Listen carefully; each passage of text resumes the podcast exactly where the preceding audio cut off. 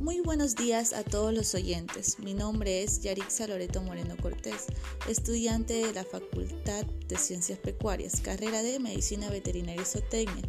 Hoy les hablaré de la orquiectomía en bovinos. La castración es el método natural para lograr que un bovino macho alcance una conformación muscular ideal en la pierna o en el cuerpo posterior. Esto se produce a causa de la supresión de hormonas masculinas al atrofiar o cortar el testículo del animal. Existen dos tipos de técnicas. La primera técnica es la castración a testículo abierto y la castración a testículo cerrado. Le hablaré sobre la castración a testículo abierto. Se realiza haciendo un corte quirúrgico en el escroto y extrayendo los testículos. Este método es muy popular y sencillo, pero de mucho cuidado, si es que no se tiene en cuenta una limpieza absoluta del operario, de sus, instrumentos y del sitio de la operación. La castración a testículo cerrado. Es, en este método se utiliza el emasculador que se localiza en el cordón espermático, en cada testículo. Se prensa o se presiona por varios minutos. Este método causa la atrofia de los testículos por falta de circulación sanguínea.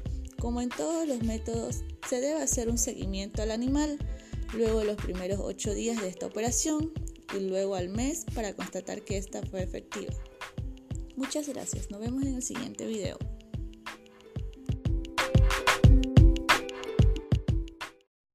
es Yarixa Loreto Moreno Cortés, estudiante de la carrera de Medicina Veterinaria y Zootecnia de la Universidad Autónoma del Beni José Valdivian. Hoy les hablaremos sobre la influencia aviar, conocida informalmente como la gripe aviar. Es una variedad de gripe causada por un virus adaptado a las aves. El tipo con mayor riesgo es la gripe altamente patógena. La gripe aviar es similar a la gripe porcina, canina, la gripe del caballo y la gripe humana como una enfermedad causada por cepas de virus de la gripe que se ha adaptado a un huésped específico. De los tres tipos de la gripe A, B y C, el virus de la gripe A es una infección zoonótica con un reservorio casi natural en su totalidad de las aves. La gripe aviar para la mayoría de los propósitos se refiere al virus de la gripe A. El agente causal Ortomoxivirus, virus de la influencia A, B y C. Hospederos, humanos, cerdo, caballos y especies de aves silvestres o domésticas. Periodo de incubación corto, normalmente de 1 a 3 días. Síntomas. Las aves de corral afectadas por la influencia aviar se mostrarán deprimidas, tendrán las plumas erizadas y perderán el apetito. Las aves pueden manifestar diarrea acuosa que comienza con un color verde brillante y cambia a blanco. Síntomas en humanos.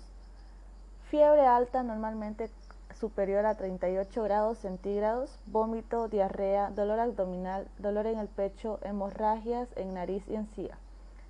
Transmisión. La gripe aviar se propaga con mayor frecuencia por contacto a través de aves infectadas y sanas aunque también puede propagarse directamente a través de equipos contaminados. El virus se encuentra en la secreción de las fosas nasales, la boca y los ojos de las aves infectadas, así como sus excrementos. La infección se, transmite a menudo a que las personas a través del contacto directo con las aves de corral infectadas como durante el sacrificio o el desplumado. Prevención.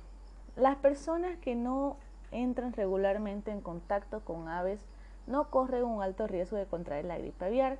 Los que tienen un alto riesgo son los trabajadores de granjas avícolas, los trabajadores de control animal, los biólogos de la vida silvestre.